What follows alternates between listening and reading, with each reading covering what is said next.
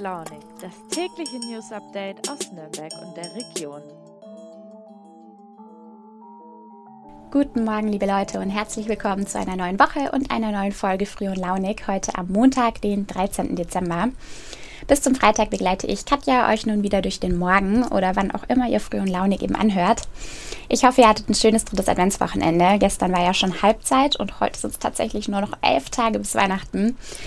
Mir geht es ja wie immer viel zu schnell, aber ich hoffe, ihr lasst euch nicht stressen, genießt die Vorweihnachtszeit ein bisschen und freut euch schon auf ein paar ruhigere Tage, wenn ihr den Urlaub habt über Weihnachten. Ich habe mir heute auf jeden Fall gleich ein bisschen Weihnachtsstimmung mit auf die Arbeit gebracht. Ich habe nämlich fleißig gebacken am Wochenende und habe jetzt Punsch und Plätzchen dabei. Und so lässt sich es auch gleich ein bisschen leichter arbeiten. Aber noch sind wir nicht ganz im Urlaub oder an Weihnachten angekommen. Deshalb legen wir jetzt mal los mit unseren heutigen Themen. Wir kommen an Corona nicht vorbei. Da gab es nämlich auch in der Region Demonstrationen am Wochenende. Außerdem geht es um die Impfpflicht in Gesundheitsberufen. Und wir schauen noch kurz bei Gericht vorbei und beschäftigen uns mit der Verurteilung des Doppelmörders von Gebersdorf. Nach einer kurzen Werbung geht es dann gleich los.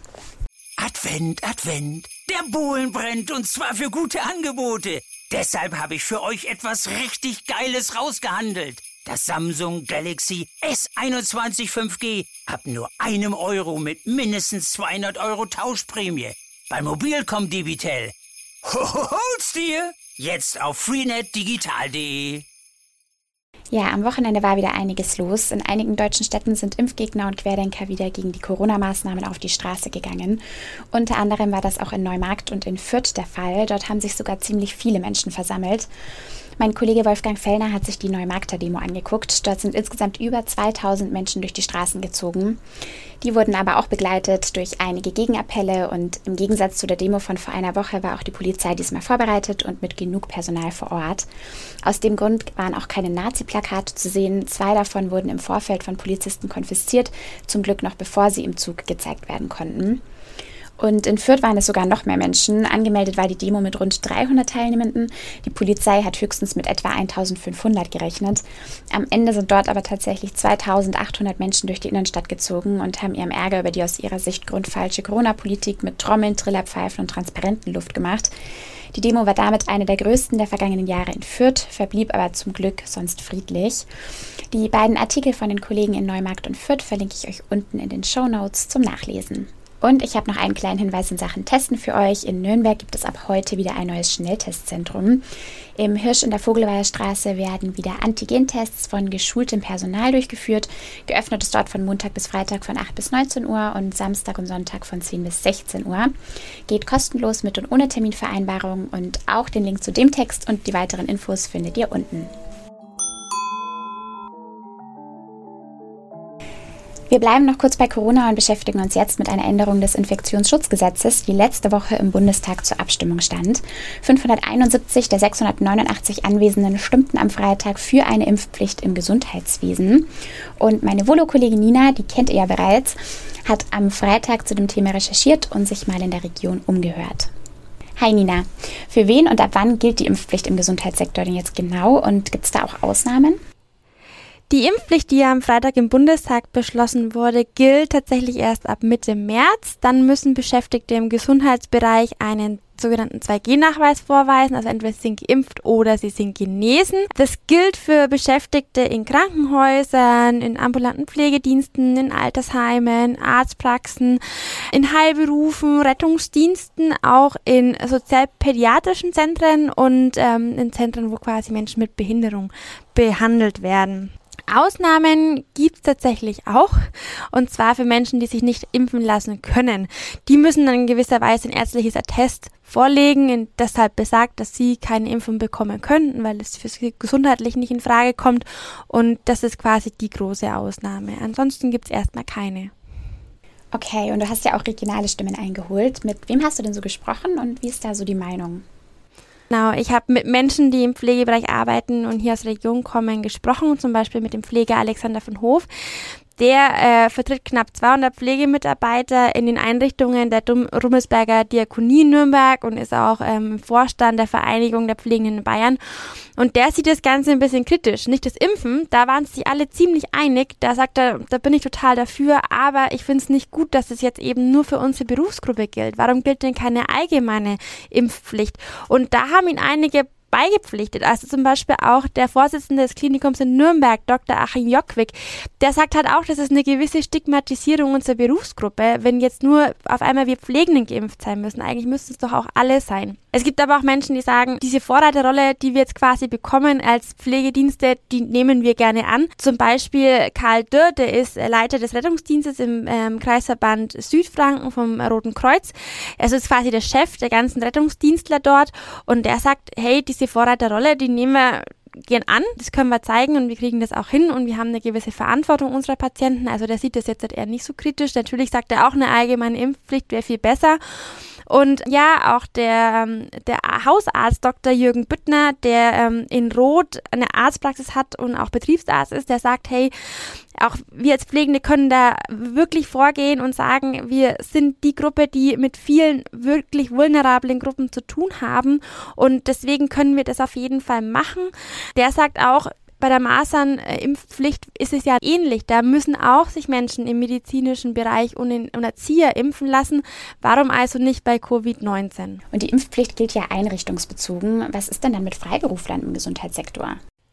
Auch in freiberuflichen medizinischen Berufen gilt es teilweise, ähm, zum Beispiel bei Hebammen. Ich habe da mit Conny Winkelmann gesprochen. Sie arbeitet in und um Herzogenaurach als Hebamme und sie sagt, sie findet es auch gut. Ähm, Hebammen sollen sich genauso impfen lassen. Die haben genauso Kontakt äh, mit einer vulnerablen Gruppe. Sie sagt auch, ähm, sie selber ist schon dreimal geimpft. Sie will das auch nirgendwo mit reintragen und ähm, sie weiß, so in ihrem Berufsstand ist es so ein bisschen geteilt. Ähm, es gibt viele, die stehen da 100% hinter der Impfung. Es gibt aber auch eher Leute, die skeptisch sind. Und sie sagt, das kann sie total vertreten, dass es da auch eine Impfpflicht gibt, die für Hebammen gilt. Super, danke dir,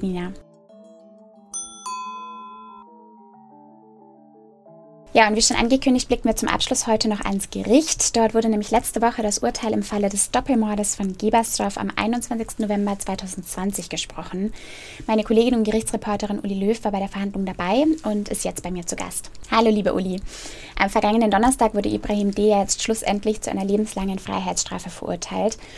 Kannst du noch mal kurz zusammenfassen, was im November 2020 in Gebersdorf passiert ist? Am 21. November 2020, es ist ein Samstag, ein Vormittag, steigt Ibrahim D., ein 67-Jähriger, der später als Doppelmörder verurteilt werden wird, am Einkaufszentrum Rüttenbach in ein Taxi. Dieses Taxi fährt Erkan J., ein 62-Jähriger, den er schon seit vielen Jahren kennt. Er steigt ein, lässt sich von diesem Erkan zu seiner Frau nach Gebersdorf fahren, also zur Frau des Angeklagten, und auf dem Weg spricht man über Nebensächlichkeiten in dem Taxi. Kurz bevor man in Gebersdorf eintrifft, meldet sich der Ibrahim D. via Handy bei seiner Noch-Ehefrau, kündigt sein Kommen an und bittet sie raus auf die Straße.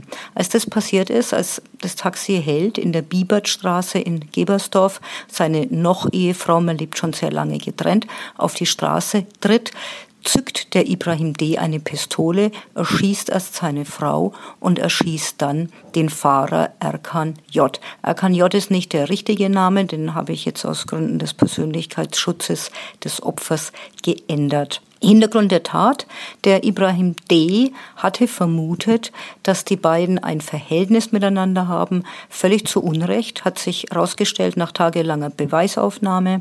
Er war eifersüchtig und sein traditionalistisches Wertbild und Weltbild hätte nicht zugelassen, dass seine noch Ehefrau auf dem Papier mit ihm noch verheiratet ist.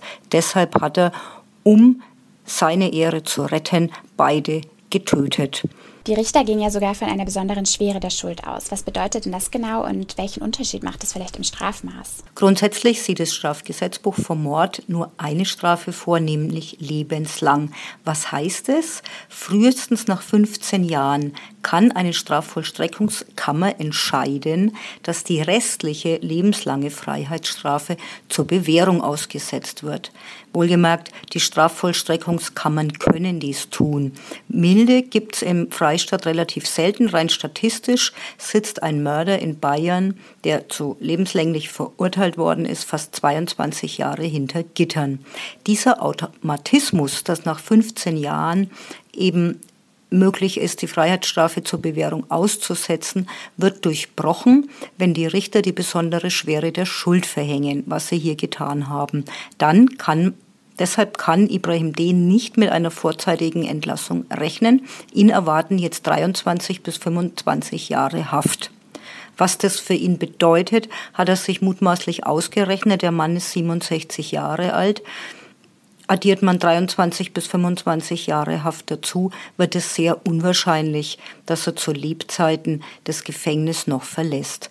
Und du warst ja beim Prozess dabei. Wie hat Ibrahim D. das Urteil denn aufgenommen? Er hat das Urteil reglos aufgenommen, ohne jeden Kommentar. Das ist aber üblich. Es habe das, glaube ich, noch nie erlebt in den letzten zehn Jahren, dass ein Angeklagter oder ein Verurteilter mal eine große Regung von sich oder gezeigt hat. Die kann davon ausgehen, dass die Strafverteidiger die Angeklagten natürlich darauf vorbereiten, was sie erwartet. Okay, und zudem muss er den Hinterbliebenen aber auch eine hohe Summe Geld zahlen, richtig? Ibrahim D. wurde nicht nur zu einer Freiheitsstrafe verurteilt, er muss den Hinterbliebenen des Taxifahrers auch etwa 50.000 Euro bezahlen.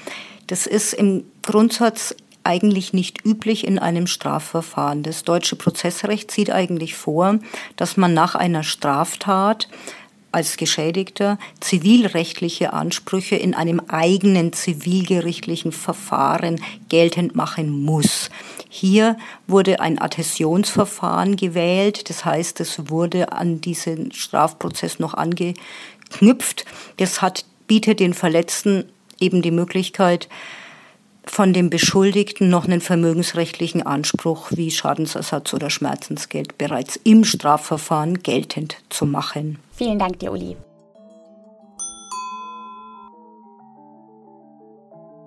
So, und das war's dann auch schon wieder mit der Montagsfolge von Früh und Launig. Ich verlinke euch die Texte zu den beiden letzten Themen auch unten in den Show Notes. Dann könnt ihr gerne nochmal nachlesen, wenn ihr möchtet. Und wünsche euch einen schönen Tag. Lasst euch nicht ärgern und ich freue mich, wenn wir uns morgen wieder hören. Bis dahin, macht's gut.